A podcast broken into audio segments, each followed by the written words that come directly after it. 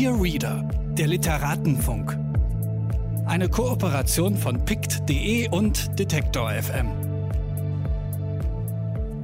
Herzlich willkommen. Mein Name ist Mascha Jakobs und ich spreche in diesem Podcast mit Autorinnen und Viellesern über ihre Lesebiografie, darüber, wie das Lesen ihr Schreiben bestimmt, wie sie ihr Bücherregal organisieren und was sie am liebsten lesen.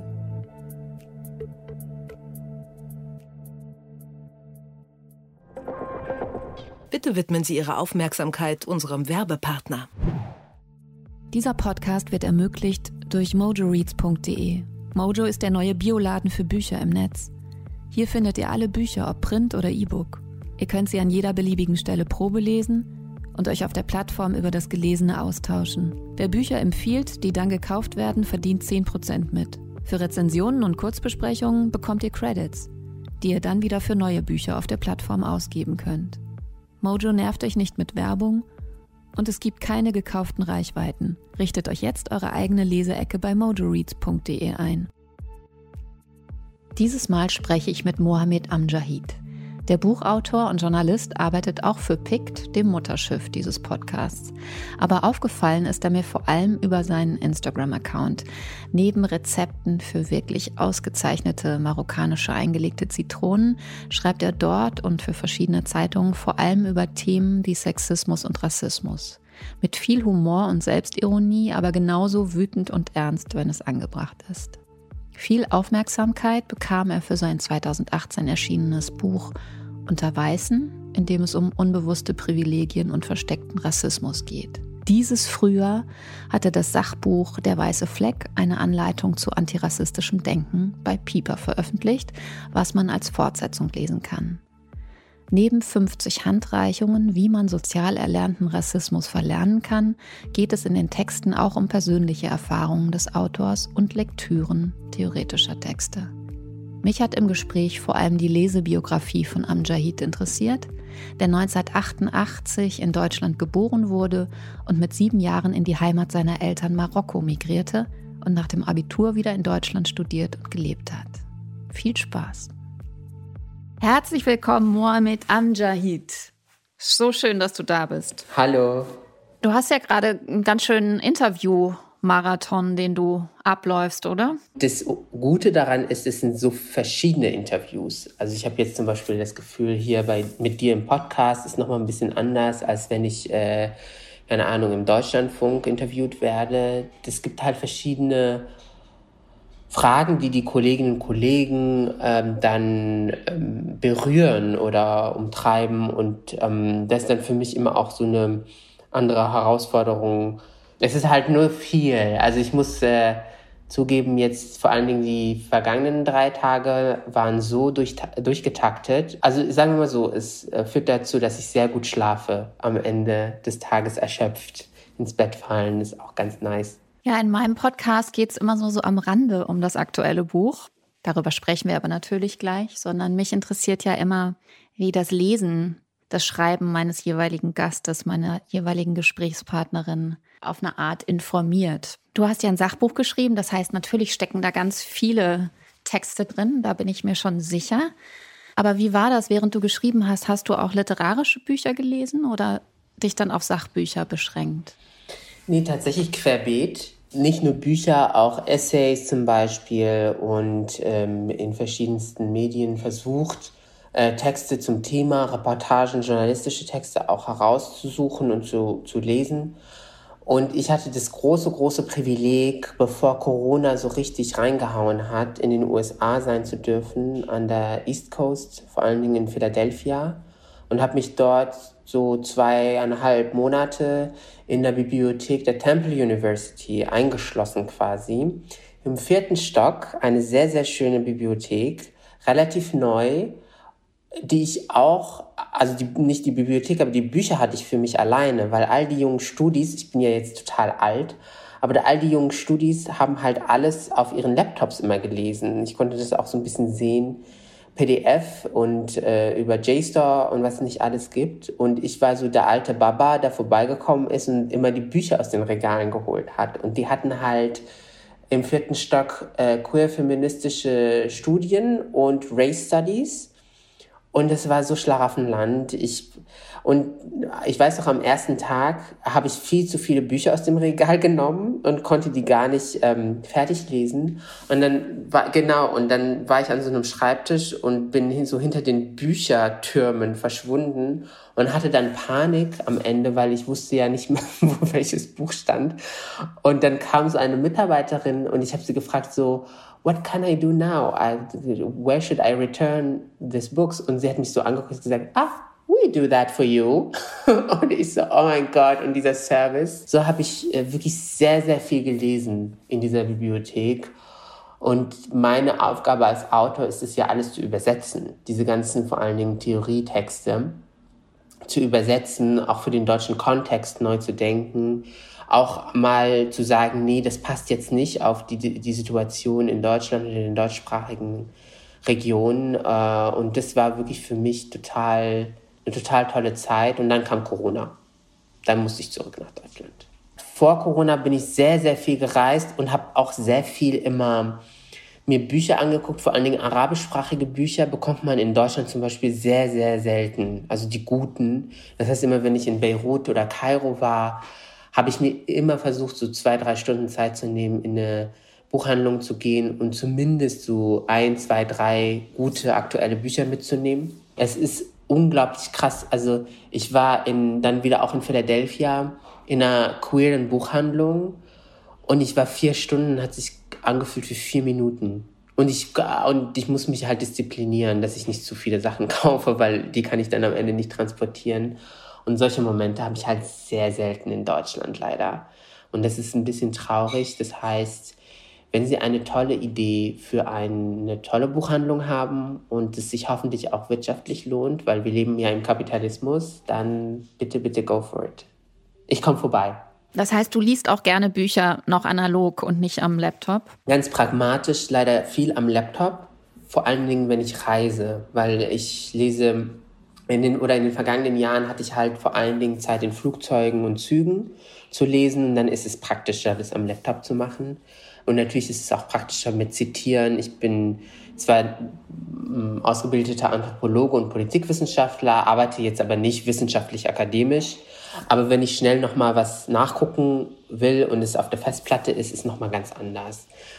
Und diese andere Sache mit sich wirklich in die Bibliothek hinsetzen und ähm, sich die Zeit nehmen, auch für die Arbeit zu lesen, das ist tatsächlich ein kleiner Luxus. Also das habe ich realisieren können, auch weil ich ähm, Fellow im Thomas Mann Haus zum Beispiel bin uh, in Los Angeles. Und das natürlich auch so Möglichkeiten sind für, also für mich als Autor nochmal meine Gedanken zu entfalten und zu sagen, ich nehme mir jetzt mal wirklich ein paar Wochen Zeit zu lesen, weil so wie du das gut beschrieben hast, wir schreiben ja nicht einfach so drauf los, sondern wir lesen ganz viel und verorten uns auch. Und es kommt manchmal im Alltag auch viel zu kurz. Zumindest für meinen Geschmack viel zu kurz. Ich würde zum Beispiel viel, viel lieber noch mehr Belletristik lesen. Ich komme nicht wirklich dazu, alles mir anzugucken, wo ich sage, das kommt auf den Stapel. Ähm, und das ist ein großes Privileg, sich mal auch Zeit zu nehmen, zu sagen, jetzt abgesehen von Urlaubslektüre, obwohl ich mich gar nicht mehr erinnere, was Urlaub so ist. Aber wirklich auch Lektüre, die für mich wichtig ist als Autor. Sich da die Zeit zu nehmen zu sagen, ich gucke mir das jetzt an, ist immer auch so ein bisschen so ein kleiner Kampf im Arbeitskalender, sich das auch irgendwie diese Freiheiten zu nehmen. Ja, vor allem das Schöne ist ja auch dann Dinge zu lesen, die mal irgendwie überhaupt nichts mit den eigenen Interessen und überhaupt nichts mit so einer Art von Verwertbarkeitslogik zu tun hat. Ne? Oder die man liest und man weiß gar nicht, dass man sie verwerten will. Und dann werden sie verwertet irgendwann, weil du denkst, ach, natürlich. Und ich habe zum Beispiel jetzt heute die große, große Ehre mit äh, Michal Bodemann, den ich auch zitiere im neuen Buch. Äh, der hat mir Mails geschrieben, dass er mein Buch nicht aus der Hand geben möchte und das irgendwie gelesen hat. Und ich bin so ein Fan von dem und seiner wissenschaftlichen Arbeit und bin so Fan-Moment-mäßig so ausgeflippt. Und diese Arbeit von ihm zu deutscher Erinnerungskultur, die habe ich einfach so gelesen, weil, ich mich, weil mich das interessiert hat tatsächlich vor ein paar Jahren. Genau das sind die Sachen, wo man denkt, das ist relevant. Das ist relevant, irgendwie sich jetzt damit auseinanderzusetzen, obwohl ich jetzt nicht direkt ein Essay dazu schreibe. Und das ist dann aber am Ende doch immer total gut, dieses Wissen oder zumindest diese Gedanken irgendwie mitzunehmen in den Jahren danach und zu sagen, okay, das hat mir jetzt so eine Inspiration gegeben, die mich auf neue Gedanken gebracht hat, beziehungsweise auch in Gesprächen dann, wenn ich merke, ich habe zwar was äh, gestreift und mir durchgelesen, aber das Gegenüber hat es wirklich gelesen und kann mir nochmal das anders aus, also es geht ja auch darum, wie lesen wir Texte. Es geht ja nicht nur um die Texte selbst, sondern wie werden Texte rezipiert. Und das ist auf jeden Fall etwas, wo ich mich nach der Pandemie auch darauf freue, dass man äh, mit mehr Leuten wieder zusammenkommen kann und darüber diskutieren kann. Dein aktuelles Buch heißt Der weiße Fleck, eine Anleitung zum antirassistischen Denken. Könntest du den Zuhörerinnen kurz erklären, was dieser weiße Fleck ist? Der weiße Fleck ist tatsächlich ähm, der Versuch, in einem Bild einmal festzuhalten, dass es sehr viele Dinge gibt, mit denen man sich eben nicht auseinandersetzen muss, wenn man bestimmte Privilegien mitbringt. Jetzt an meiner Person festgemacht, ich bin ein Mann, ein Cis-Mann und deswegen muss ich mich erstmal nicht wirklich mit Sexismus auseinandersetzen. Mir kann das im Grunde genommen ja auch egal sein, so ein bisschen. Das ist mein Privileg. Und ähm, so ist es auch mit äh, rassismuskritischen bzw. privilegienkritischen Diskursen, dass viele weiße Menschen das Privileg haben, sich überhaupt gar nicht mit ihrem Weißsein auseinanderzusetzen. Und diese weißen Flecken zu markieren und sie wirklich so aufzuschreiben, hoffentlich mit einem Humor, der irgendwie auch ankommt und unterhaltsam, zumindest habe ich mir Mühe gegeben. Das war so der Hintergedanke von diesem Buch.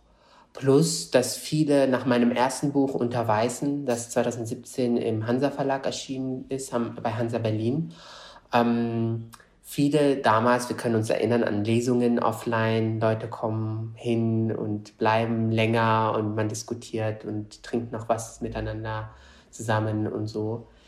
Leute haben mir damals ganz oft oder eigentlich bei jeder Lesung gesagt, wir haben verstanden, dass es sowas wie weiße Privilegien und strukturellen Rassismus gibt.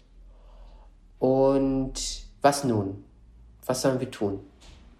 Und vor dieser Frage habe ich bis heute großen Respekt, habe aber als Autor mich dann entschieden, diese Frage dann in einem Buch zu bearbeiten, diesmal mit mit dem Piper Verlag und meine Hoffnung ist, dass all jene Leserinnen und Leser, die halt eine bestimmte Offenheit mitbringen, zuhören wollen und neugierig sind, quasi diese weißen Flecken zu entdecken und dann auch zu überlegen, wie man damit umgehen kann, dass das für die ein Beitrag sein kann, um halt im Diskurs voranzukommen.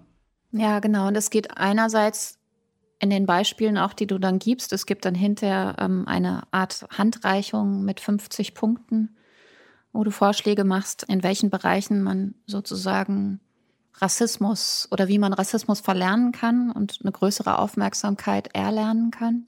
Eigentlich ist ja erstmal die Grundvoraussetzung das Zuhören, oder? Die Grundvoraussetzung ist das Zuhören. Also ich kann auf jeden Fall oder jede Person kann ja nur kommunizieren, wenn sie mit anderen Personen zusammenkommt, die zuhören ich kann ja reden, aber dann halt mit der Wand und niemand hört mir zu. Äh, und deswegen ist es auch total wichtig, und da kommen wir wieder auf, wie werden Diskurse rezipiert und Texte gelesen. Das heißt, ich bin darauf angewiesen, dass auf der anderen Seite, wenn ich das mal simplifizieren darf, jemand ist, der oder die neugierig ist und sagt, okay, ich gucke mir das mal an. Es gibt natürlich diejenigen, die sowieso dieses Buch vielleicht gar nicht brauchen und das lesen, aber es gibt diejenigen, die bisschen Skepsis mitbringen, aber trotzdem neugierig sind. Und das sind halt tatsächlich die Gruppen, wo das meiste Potenzial im Sinne einer inklusiven Gesellschaft quasi, wo zumindest sehe ich das meiste Potenzial da. Und dann gibt es natürlich diejenigen, die eine Mauer aufbauen, nichts damit zu tun haben wollen oder Widerstand leisten. Und mit denen kann ich natürlich nicht so gut reden. Ich finde, die Abwehr wird doch immer stärker sichtbar. Ja, sichtbar ist das richtige Wort. Es wird nicht schlimmer und nicht besser, sondern es wird sichtbarer. Und ich baue ja auf die Arbeit von so vielen anderen AutorInnen auf, auch im deutschsprachigen Kontext. Es ist ja Antirassismus oder diese Gedanken, das ist ja nicht was, was ich erfunden habe, sondern ich versuche aufzubauen quasi auf die wichtige Arbeit von so vielen anderen Autorinnen und Autoren. Diese Diskurse waren vorher weniger sichtbar, glaube ich. Auch im Mainstream weniger sichtbar. Also ich sitze jetzt im Presseclub zum Beispiel oder schreibe halt für die größten Magazine oder Zeitungen und das ist nochmal was anderes als vor, keine Ahnung, 20, 30 Jahren, wo es genau diese klugen Gedanken beziehungsweise diese emanzipatorischen Diskurse auch gab, aber in anderen Formen, die heute auch total legitim und wichtig sind, zum Beispiel aktivistische Formen oder Bildungspolitik, Pädagogik und so weiter und so fort. Aber das in der, auf der großen Bühne, das ist relativ neu. Das ärgert ganz viele Männer, sag ich jetzt mal an dieser Stelle. Natürlich gibt es auch Frauen, die das ärgert, aber am lautesten sind schon Männer, die es nicht gewohnt sind, dass sie die Bühne teilen einfach. Und die rebellieren und sind wütend und schreien herum und schreien noch mehr herum, wenn ich denen sage, dass sie sich schon daran gewöhnen werden, weil eine andere Wahl haben sie gar nicht, als sich daran gewöhnen. Sich so aufzuregen ist schlecht für die Gesundheit tatsächlich und für die Stimmung. Ähm, und deswegen ist Zuhören auch was Therapeutisches, glaube ich, ähm, und sich ein bisschen zurücklehnen und nicht jede Debatte auch mitzumachen. Ich meine, was wir vor 20 Jahren Clash of Cultures, of Civilizations genannt haben, hieß dann irgendwann mal Political Correctness und dann hieß es Cancel Culture und jetzt heißt es Identitätspolitik und nicht so, ja, lass uns über Identitätspolitik reden, zum Beispiel die Corona-Leugner oder rechte Identitätspolitik. Alle machen Identitätspolitik. Und wenn man so einfach ganz trocken dem begegnet, dann regen sich halt viele Leute auf. Aber meine Aufgabe und Arbeit als Autor ist es ja auch darauf zu reagieren, mir da Gedanken zu machen. Habe ich auch versucht im Buch zu besprechen, sogar im ersten Kapitel, warum einige weiße Menschen so pikiert reagieren und so fragil sind, wenn man sie darauf anspricht, dass es strukturelle Probleme gibt auch schon das Zurückspielen der Markierung des anderen, also mit dem Weißsein sozusagen, das ist, glaube ich, schon das, was wirklich funktioniert.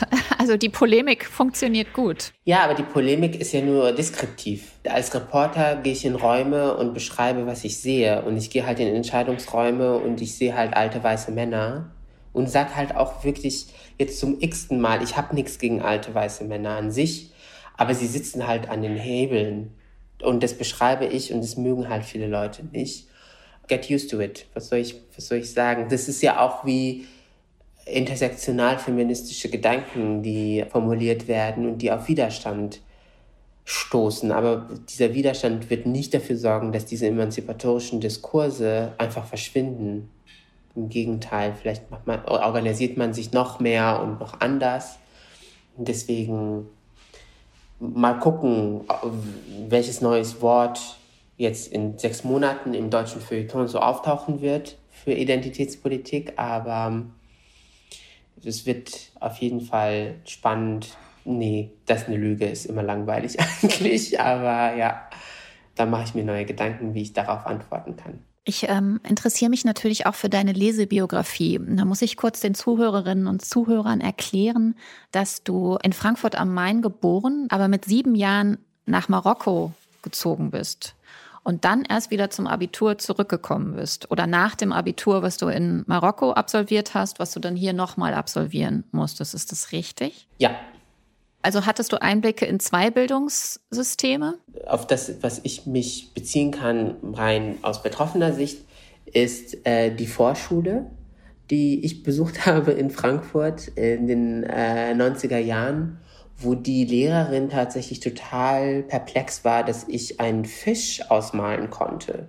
Also wir haben so einen, wir haben so einen Test machen müssen als Kinder und wir mussten so Tiere ausmalen auf Papier und die war so richtig so, was, der kann, der, der Mohammed, der kleine Mohammed, der kann das ausmalen. Meine Mutter so, ja, warum nicht? Und sie war so schon so Minusblick. Und dann war ich noch auf der, in der ersten Klasse in Frankfurt und dann bin ich zurück nach Marokko.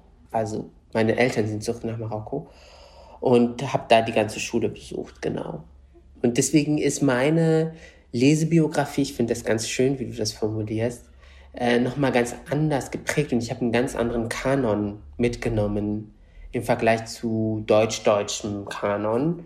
Und ich habe das Gefühl gehabt, jetzt in meinen zehn Jahren als Reporter und Journalist, dass das schon manchmal so Leute irritiert, auf was ich mich oder wen ich mich beziehe. Aber ich kenne, also das marokkanische Curriculum ist sehr stark französisch geprägt, wegen Kolonialismus.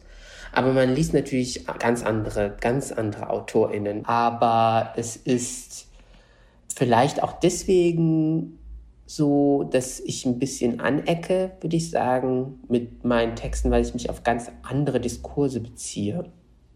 Aber das ist nur so eine Vermutung jetzt von mir. Und ich weiß aber noch gleichzeitig, ich habe mit 14 angefangen, zu einem deutschen Anthropologen zu assistieren, der in Marokko seine, seine Doktorarbeit geschrieben hat und dann später auch sein Postdoc, glaube ich, gemacht hat. Und jahrelang war ich sein Feldforschungsassistent. Und sein Doktorvater hat ihn besucht und hat mich so entdeckt. Und ich war so, was, dieses Kind, das äh, guckt Pokémon und dann Sabine Christiansen. So, das ist so, weil ein tatsächlich großer Faktor in meinem Leben als Kind war Fernsehen, deutsches Fernsehen. Ich habe so viel Fernsehen geguckt. Und ähm, dieser Doktorvater kam dann nach Marokko und hat mir gesagt, du darfst dir was wünschen. Und dann habe ich ihm gesagt, äh, es gibt hier keine deutschsprachigen Bücher zu kaufen. In dieser Stadt, wo ich gewohnt habe mit meinen Eltern, konntest du mir vielleicht ein Care-Paket schicken. Und wenige Wochen später kam ein riesiges Paket an. Der hat, glaube ich, einfach alles, was er schon gelesen hatte, bei sich da reingepackt und äh, geschickt.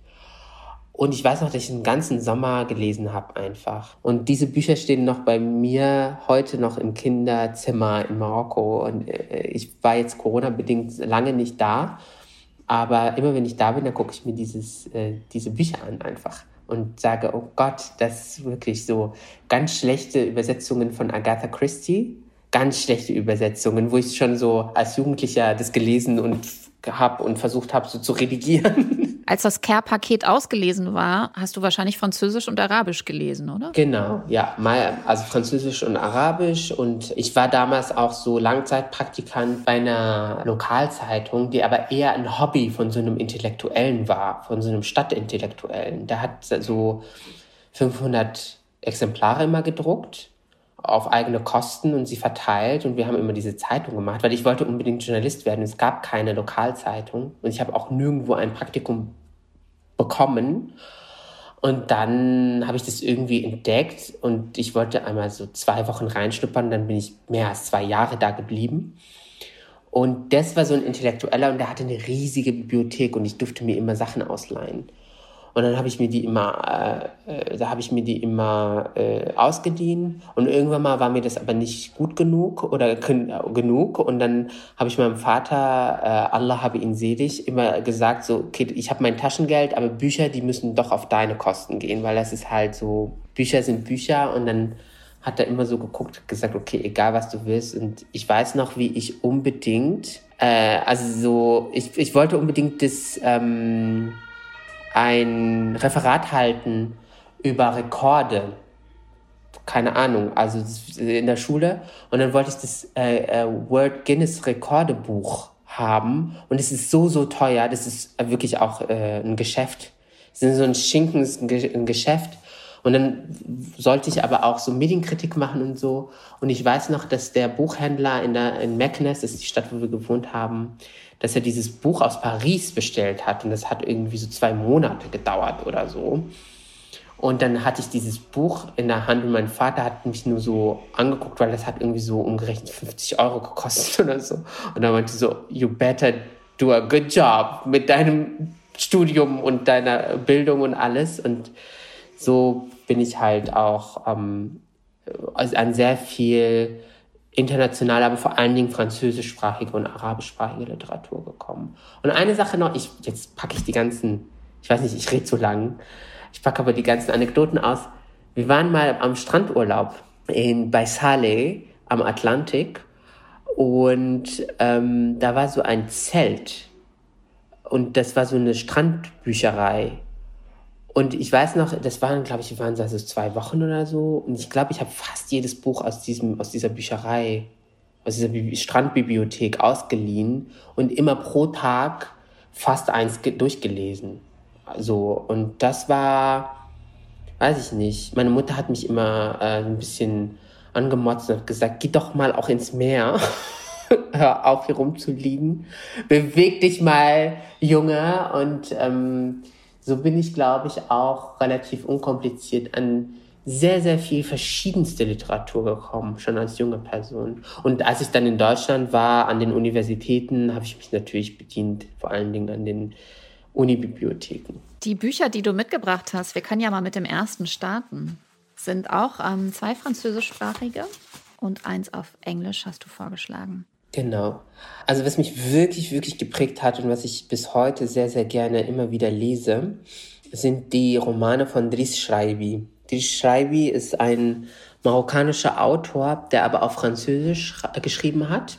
Das erste Mal, als ich, dass ich mit postkolonialen Texten zu tun hatte, war bei den Texten von Driss Schreibi, bei den Romanen von Driss Schreibi.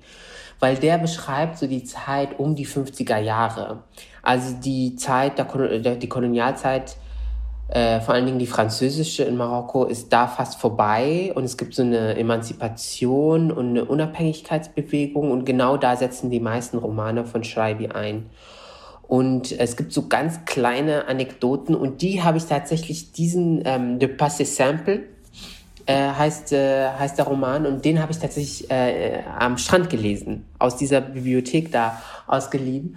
Und ich weiß noch, wie ich mich äh, totgelacht habe, weil er beschreibt die Szene, wie zwei Briten, ein Brite und, glaube ich, seine Lebensgefährtin, nach Marokko kommen und Couscous essen, über Seiten, über, über so drei oder vier Seiten, und wie sie sich so anstellen, weil die gar nicht wissen, was das ist. Und das ist tatsächlich literarisch die Umkehrung dieses minuskolonialen Minusblicks würde ich jetzt heute interpretieren. Aber damals hat mich das so total amüsiert und auch, ähm, wie soll ich sagen, äh, fasziniert, weil das war auch zum ersten Mal ein Autor, der kritisch auf diesen Eurozentrismus überhaupt geguckt hat. Auch mit einem Humor, der super zugänglich ist, aber gleichzeitig auch so fein und intellektuell. Und er beschreibt auch ähm, in einem anderen Roman La Civilisation ma mère, die Zivilisation Mutter. Äh, das gibt's auch auf Deutsch. Ich glaube sogar bei, beim Piper Verlag. Ja, das ist übersetzt. Genau, das ist übersetzt. Und da beschreibt er die Emanzipationsgeschichte seiner Mutter, die von einer Analphabetin bis hin zu sehr emanzipiert. Ich will jetzt nicht für alle, die es lesen werden, nicht direkt auflösen, was passiert, aber in, in einem Roman wird halt diese Figur so entwickelt, dass man denkt, am Anfang war die so subaltern und konnte nicht mal für sich selbst sprechen oder schreiben und am Ende ist die so stark und es schärft auch nochmal, auch aus feministischer Sicht, den Blick auf sogenannte benachteiligte Frauen qua Herkunft, die man immer so direkt in diese Opferrolle reinschubst. Auch in Deutschland zum Beispiel ganz viele, wie soll ich sie nennen, weiße traditionelle Feministinnen machen das ja ganz gerne, dass sie direkt sagen, die sind ja durch ihre Kultur unterdrückt. Und das ist aber so ein Roman, der zeigt, wie stark Frauenstimmen sein können, ohne das zu romantisieren, dass es viele, viele Probleme gibt, und auch Gewalt zum Beispiel gegen Frauen in verschiedensten Gesellschaften, auch in Marokko. Aber diese Geschichte ist so stark, ähm, die hat mich wirklich nachhaltig geprägt. Das ist so ein bisschen auch das, was meine Mutter so durchgemacht hat. So in den 90er Jahren, sie ist keine Analphabetin, aber hat halt nur Grundschule absolviert und war dann hier in Deutschland als sogenannte Gastarbeiterin und in den 90er Jahren, weiß ich noch, konnte sie halt nicht die Fernbedienung in die Hand nehmen für den Fernseher. Und jetzt schreibt sie mir halt irgendwie Sachen auf WhatsApp. So, und hat sich das alles selbst beigebracht und googelt und findet halt Sachen. Und ich war immer so sehr vorsichtig, meiner Mutter zu sagen, wo ich gerade in den gefährlichsten Ecken dieser Welt mich rumtreibe und recherchiere. Und mittlerweile googelt sie das und sagt, hm, du hast mir gar nicht gesagt, dass du in der Südtürkei an der Grenze zu Syrien unterwegs warst. Und ich so, oh, oh, oh, meine Güte, so. Aber das ist so diese, genau diese Emanzipation und dieses Self-Empowerment, das sehr, sehr viele Frauen auch durchmachen und das man wirklich auch markieren und sichtbar machen sollte. Und das, und die Schreibi macht das in seinen Romanen wirklich köstlich, einfach wunderbar. Und das würde ich, ich muss zugeben, ich habe die deutsche Übersetzung nicht gelesen, das heißt, das kann ich nicht einschätzen, wie die so ist, aber die Romane sind einfach richtig exquisit. Ja, das ist auf jeden Fall eine super interessante Empfehlung. Er hat ja auch so eine Krimi-Reihe ja. noch geschrieben. Ist quasi die, die marokkanische Version von Agatha Christie. Ich hätte ja, wäre Corona nicht gewesen, hätte ich ja in Los Angeles äh, ein bisschen recherchieren sollen, wie Unterhaltung zusammen mit politischer Bildung funktioniert. Also, dass man politische Bildung wirklich in unterhaltsame Sprache und Literatur packt. Und das kann man in Hollywood natürlich am besten, glaube ich. Ähm, und gleichzeitig habe ich dann irgendwann mal gemerkt, das ist jetzt nichts, was da in LA erfunden worden ist, weil gute Literatur, glaube ich, muss nicht per se immer politisch sein. Die kann auch einfach schön sein. Aber äh, die Schreibe ist ein gutes Beispiel, wie quasi genau diese sehr unterhaltsamen Geschichten auch eine äh, Perspektive transportieren, die für mich auch selbst neu war, obwohl ich in Marokko zur Schule gegangen bin, weil wir natürlich auch die ganzen französischen Autoren rezipiert haben in der Schule, Rousseau, Voltaire und das nicht so kritisch. Ähm, und dann quasi postkoloniale marokkanische AutorInnen zu lesen, das war für mich so eine, ja, auch so eine Emanzipation und so eine Befreiung einfach gedanklich die mich wirklich auch als Autor geprägt hat. Er mischt ja auch gerne ähm, Französisch und Arabisch. Genau, ja. Also das ist auch, by the way, was, was äh, in so einer urbanen Sprache auch heute übernommen worden ist. Und ich weiß nicht, ob das von da kommt, aber diese Mischformen, MarokkanerInnen, wenn, wenn du nach Marrakesch fliegst, vielleicht irgendwann mal wieder zum Urlaub, ähm, dann wirst du schnell merken, dass sehr viele Menschen dort sehr flexibel sind, was Sprache angeht. Also ähm, die reden dann mit dir auf Deutsch, ein bisschen auf Englisch und Französisch und so. Und das ist so eine Gesellschaft, die sowieso sehr, sehr mobil ist und die sich sehr schnell adaptieren kann. Und in den Texten von Ich schreibe nur als Beispiel merkt man, dass da sehr, sehr viele Sprachkreise, sag ich jetzt mal, vorbeigekommen sind. Die ganzen äh, US-amerikanischen Stars, die in Panja sich bekifft haben in den 60er Jahren. Äh, natürlich die, äh, die französischen ähm, äh, die französischen äh, DenkerInnen beziehungsweise Autorinnen, die sich irgendwie in äh, Marrakesch niedergelassen haben oder so Leute wie Yves Saint Laurent, der in Marrakesch irgendwie sehr sehr einflussreich dann war und äh, viel spanische äh, Einflüsse, äh, aber dann auch amasirische Einflüsse, also die Ureinwohner von Nordafrika, die ja lange unterdrückt äh, wurden und bis jetzt auch sich erst emanzipieren. Und dann aber auch natürlich die marokkanisch-spezifische Literatur, die sich erst in den letzten Jahren so gefunden hat. Weil ganz oft war das so, und du musst dieses ganz geschliffene Hocharabisch können und reden, um als intellektuell zu gelten. Und das hat sich so ein bisschen gewandelt, dass Leute viel mutiger geworden sind, einfach den Dialekt zu sprechen und da sich auch Gedanken zu machen und damit viel, viel mehr Leute auch zu erreichen. Das ist auch was, was man ähm, Fatima Mernissi ein bisschen vorwirft, ne? dass sie doch eine sehr bürgerliche Autorin war, auch wenn sie sozusagen der weibliche Star der marokkanischen Literatur oder Intellektuellen war. Sehe ich das richtig? Ja, man nennt sie so ein bisschen despektierlich Casablanca-Feministinnen. Also es sind so diese Frauen, die so zwischen Paris und Casablanca immer gependelt sind. Bei Fatima Mernissi weiß ich jetzt nicht, wo sie immer überall war. Aber das sind halt so natürlich ähm, sehr intellektuelle Kreise, wo ich aber bei Mernissi sagen würde, dass sie sich schon auf die Lebensrealität von vielen Marokkanerinnen auch bezogen hat. Also wir können, glaube ich, in einem anderen Podcast darüber sprechen, was es eigentlich bedeutet, wenn so eine Autorin wie Leila Slimani kurz mal einfliegt und dann Dinge beschreibt und dann wieder äh, weg ist. Und das ist für mich als Autor immer auch eine und als Reporter vor allen Dingen eine wichtige Sache, mich dazu reflektieren und zu sagen, es wäre natürlich absoluter äh, Zirkus, jetzt so zu tun, als würde ich Vollzeit weiterhin in Marokko leben und den Leuten dazu erklären, wie ihre Realität ist und die Transparenz dazu sagen, doch, also ich kenne mich schon gut aus, aber dennoch, ich komme für drei Wochen, mache ganz viele Interviews und dann bin ich wieder weg.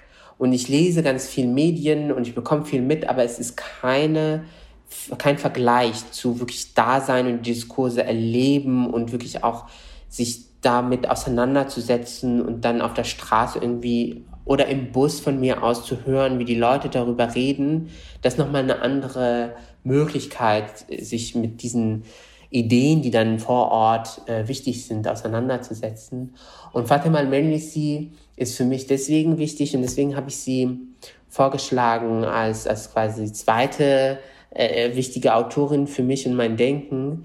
Mit Fatima al-Menlisi und die habe ich relativ spät gelesen tatsächlich, erst im Studium überhaupt gar nicht in Marokko. Ich kannte die nicht wirklich, als ich äh, jünger war in Marokko. Und ich habe bei Fatima al-Menisi gelernt, dass man Texte kritisch lesen kann. Das war zum ersten Mal im Studium, wo ich gesehen habe, es kommt drauf an, wie ich die Texte lese. Das klingt jetzt ein bisschen simpel vielleicht ein bisschen komisch, aber sie hat nämlich vor allen Dingen auch heilige Texte, Koran zum Beispiel oder Hadithe, Aussagen vom, vom Propheten Mohammed, die ich ja auswendig lernen musste in der Schule in Marokko, die hat sie kritisch gelesen. Und dann habe ich das so mit Anfang 20 gelesen und gesagt, hä, ja natürlich. So, ja klar. Und man braucht aber natürlich, jemand muss einen an die Hand nehmen und diese Diskurse führen. Und diese Diskurse werden aber geführt, vor allen Dingen natürlich in den intellektuellen Kreisen, so zu tun aus eurozentristischer Sicht, dass man den Leuten dann dort erklären soll, wie sie ihre eigenen Sachen irgendwie verstehen sollen, ist natürlich auch ein bisschen komisch. Und deswegen hat mich Fatima al-Melnisi einfach in diesem Seminar, das ich dann an der Uni besucht habe, so richtig geprägt. Und ich hab, ich weiß noch, da war ich wirklich in der Unibibliothek und habe mir mehr, also über den Durst mehr ihre Texte nochmal angeguckt, als dass ich es machen musste jetzt für dieses Seminar. Weil ich gedacht habe, so alles, was ich aufgesogen habe als Kind auch über den Kanon, über den Bildungskanon, kann ich jetzt nochmal kritisch mir vor Augen führen. Und das hat mich so fasziniert und ich habe mich dann so ein bisschen geärgert, weil ich hätte gerne genau diese kritischen Gedanken gehabt im Unterricht, äh, als ich 18 war und mit meinem Lehrer halt diskutiert habe, warum ich das anders sehe.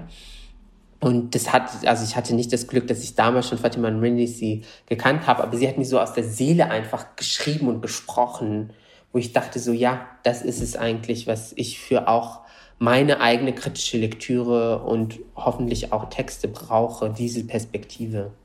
Diese auch feministische Perspektive, die sie ja anwendet, ganz konsequent. Und Humor hat sie aber auch, oder?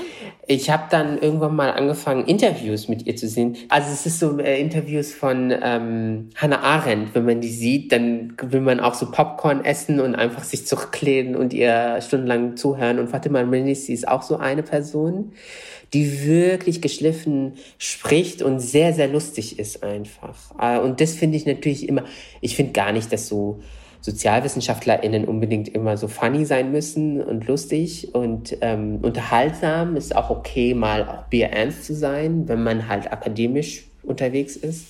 Aber es ist natürlich sehr niedrigschwellig und barrierefrei, wenn man auch mal einen Witz macht äh, und auch mal seine eigene Arbeit ein bisschen mit Humor nimmt. Und sie ist selbst nicht so ernst und sie wurde ja auch angefeindet an, an verschiedenen Stellen. Das passiert, glaube ich, allen Feministinnen auf der Welt und ähm, da auch nochmal den Männern oder wie ich sie lieber nenne, den Männers, äh, da so ein bisschen den Spiegel vorzuhalten und zu sagen, so, ja, dann kannst du halt jetzt irgendwie dich ärgern, aber so what?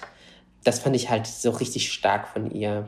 Und das findet sich auch in ihren Texten, findet sich genau dieser, dieser Spirit wieder, quasi, das alles nicht zu ernst zu nehmen und gleichzeitig die Ernsthaftigkeit der Themen, die sie bearbeitet, zum Beispiel Emanzipation von Frauen, dann genügend Raum einzuräumen. Also es ist so eine schöne Balance. Es ist auf jeden Fall ein Vorbild für mich auch im Schreiben.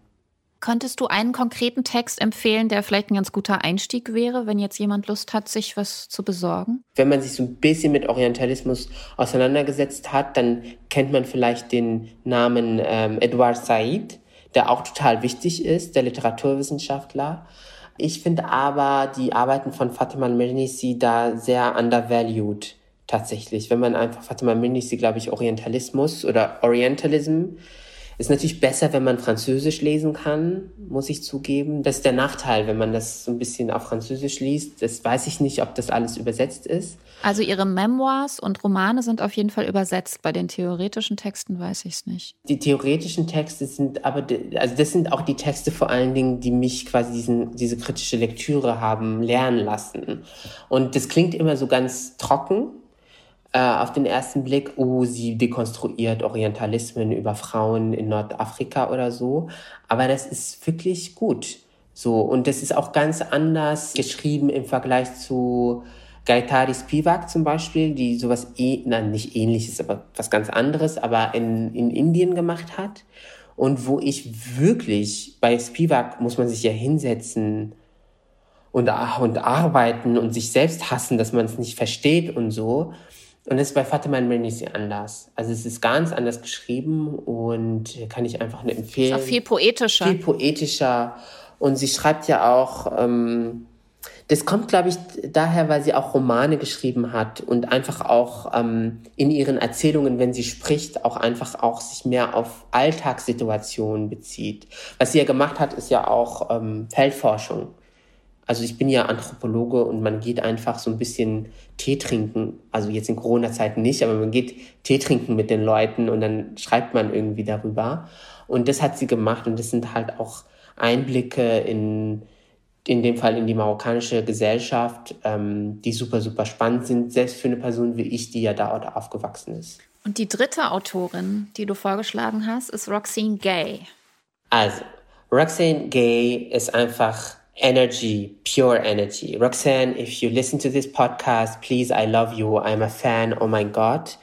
Und Roxanne Gay ist einfach, ähm, wir haben ja ein bisschen so über wütende Menschen gesprochen und ich finde, wenn Zorn gut illustriert werden kann, dass es was Gutes ist, dann ist es Roxanne Gay weil die verschiedensten, ähm, die verschiedensten Themen, die sie aufwirft, zum Beispiel Body Politics, sind, glaube ich, so wichtig aus der Perspektive der Realität von so vielen Menschen, die auch mit ihren eigenen Körpern zum Beispiel strugglen. Äh, und sie schreibt ja über das Dicksein zum, zum Beispiel und was es bedeutet, als Frau dick äh, in einer Gesellschaft zu leben, die von die von Schönheitsidealen geprägt ist. Man macht den Fernseher an und es läuft, keine Ahnung, eine Sendung mit äh, Topmodels, die halt so aussehen, wie sie aussehen und die getrimmt werden. Und da wird in der Werbung gesagt, was schön ist und was vermeintlich weniger schön sein soll. Und äh, vor allen Dingen junge Frauen und Mädchen werden schon ganz früh damit, damit wirklich ähm, konfrontiert, was Schönheit ist sein soll. Und eine Freundin von mir hat eine junge Tochter, die ist äh, fünf. Und ich habe dann angefangen, ihr so ein bisschen Stickerbücher zu kaufen und so und war total schockiert.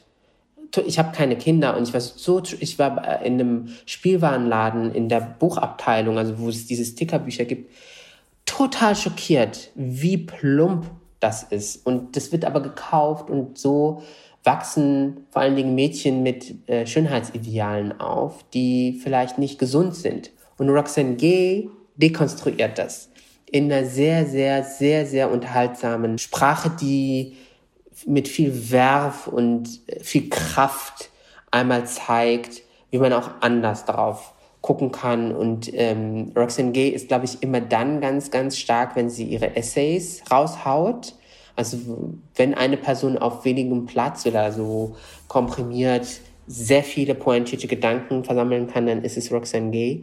Und ich hatte dir vorher, vielleicht kannst du das auch äh, verlinken, einen Text über äh, Trauma äh, geschickt und wie man über Trauma schreibt. Und das ist tatsächlich für mich als, ähm, als Autor wichtig, weil ich schreibe über Traumata von Menschen und von meinem eigenen Trauma auch im Buch zum Beispiel.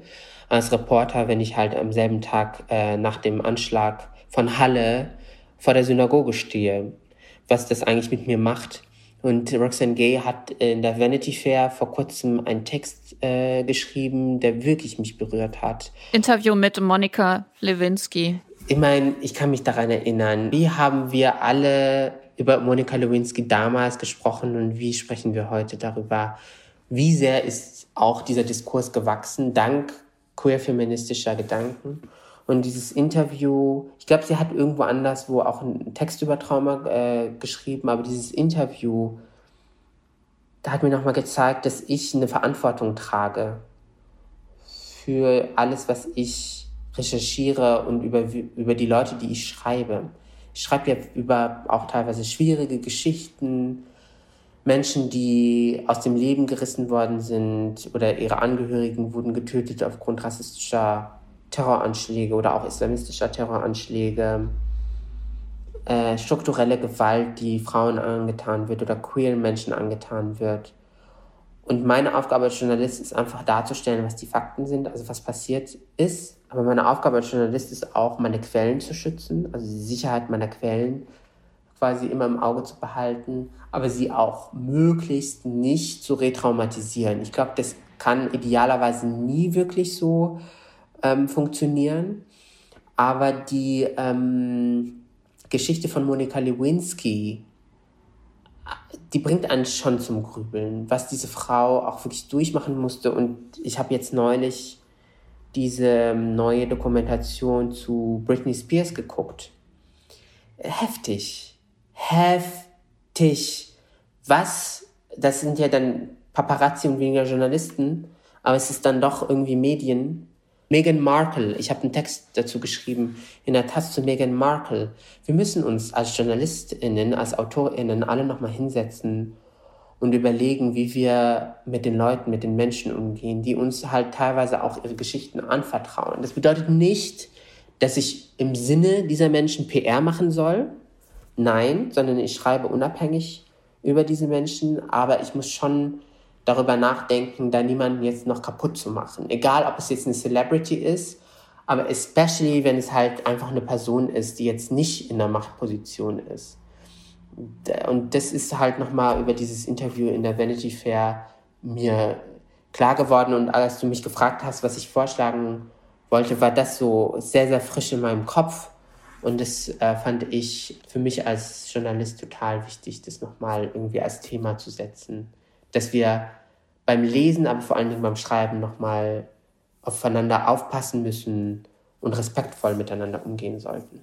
Also sie beschreibt da nämlich, dass sie, sie lehrt ja auch an der Uni, sie hat auch eine Professur und sie hat ein ähm, Seminar gegeben über Trauma und hat mit den Studentinnen gemeinsam erarbeitet, wie das überhaupt möglich ist und wo da vielleicht auch die Grenzen sind dessen, was man von sich preisgibt. Weil Roxanne Gay hat ja auch äh, eine schwere sexuelle mhm. Vergewaltigung. Als Mädchen, als zwölfjähriges mhm. Mädchen wurde sie von mehreren Jungs vergewaltigt. Mhm. Und dieses Trauma kommt immer mal wieder in verschiedenen Texten vor, also auch in dem von dir vorher beschriebenen ähm, Hunger, mhm. wo sie über über ihre über Körperpolitiken schreibt. Und sie versucht sozusagen mit diesen Studentinnen nochmal gemeinsam zu erarbeiten, wie das überhaupt möglich ist, sowas aufzuschreiben. Und sie sagt, das ist, es war ihr möglich, es ist auch schon lange her, aber es ist ja auch immer eine Frage davon, was man preisgibt und was man dann doch wieder für sich behält. Und auch die Art, wie man, wie man eine Geschichte beschreibt, rein handwerklich, jetzt mal abgesehen von den ethischen Fragen. Ja das beschreibt sie da auch nochmal sehr, sehr schön in diesem Interview mit Monika Lewinsky. Und äh, diejenige, die es in Deutschland, glaube ich, sehr, sehr gut machen konnte in den vergangenen Jahren, ist ja Margarete Stokowski, die, glaube ich, auch deswegen und zu Recht diesen Fame mm, dann erreicht hat, weil sie Geschichten aufgeschrieben hat, die leider so viele Frauen in diesem Land kennen. Das ist ja nicht einfach so ein Zufall, dass vor allen Dingen Frauen die Bücher von Margarete Stokowski oder dann auch von Roxane Gay lesen und sich damit identifizieren können oder sagen können, yes, ich weiß, wo, was das bedeutet, quasi diese Gewalt zu erleben. Oder ich kenne jemanden von mir aus, der diese Gewalt erlebt hat und dann eben nicht den Support bekommen hat, der äh, wichtig ist in so einer Situation, weil vielleicht auch die Strukturen für diesen Support nicht existieren. Und dass dieser Punkt mit, was will man preisgeben als Autor oder Autorin und was sollte man lieber nicht preisgeben, das ist auch immer so die Balance. Weil ich, was ich zumindest, und zurück vielleicht zu meiner Arbeit, so Antira-Diskurse, emanzipatorische Diskurse, was ich nicht machen will, ist Opferporno. Also ich will ihn nicht machen, so, oh, und da hat mich jemand schief angeguckt und da wurde ich so behandelt und da. Nee, also ich versuche tatsächlich aus meiner Lebensrealität, gepaart mit der ganzen Lektüre und den Analysen, etwas zu kreieren im Text, der hoffentlich viele Menschen anspricht und, mit, und der niedrigschwellig erklären kann, warum es wichtig ist, über Antirassismus zu sprechen. Das ist so mein Versuch als Autor, mh, dann am Ende nicht so komplexe, aber dann doch nicht Texte, die man sich einfach so im Alltag durchliest oder anguckt, zu übersetzen für all diejenigen, die halt nicht die Zeit und die Ressourcen haben, sich eben diese Theorietexte durchzulesen. Und das haben halt viele, viele Feministinnen sehr, sehr gut in den vergangenen Jahren gemacht, so dass es, glaube ich, auch ein wichtiger Beitrag für die Emanzipation von so vielen, vor allen Dingen jungen Frauen war, die man ja jetzt auch äh, nicht nur, aber vor allen Dingen auf Social Media sieht, äh, die für sich selbst sprechen können und die hoffentlich auch einen Wandel mitbringen, dass sich das Patriarchat, ich weiß nicht, ich hoffe, man kann es irgendwann mal abschaffen, aber kurzfristig betrachtet, dass das Patriarchat so ein bisschen vorsichtiger werden lassen könnte quasi ein Diskurs, der total wichtig ist und emanzipatorisch und am Ende allen gut tut, selbst den Männern. Das ist ein sehr gutes Schlusswort. Tausend Dank, dass du da warst. Es war sehr, sehr schön. Danke dir sehr für die Einladung. Das nächste Mal ist Timon Karl Kaleiter mit seinem sehr lustigen Debüt Die Geschichte eines einfachen Mannes zu Gast. Dear Reader, der Literatenfunk. Eine Kooperation von pict.de und Detektor FM.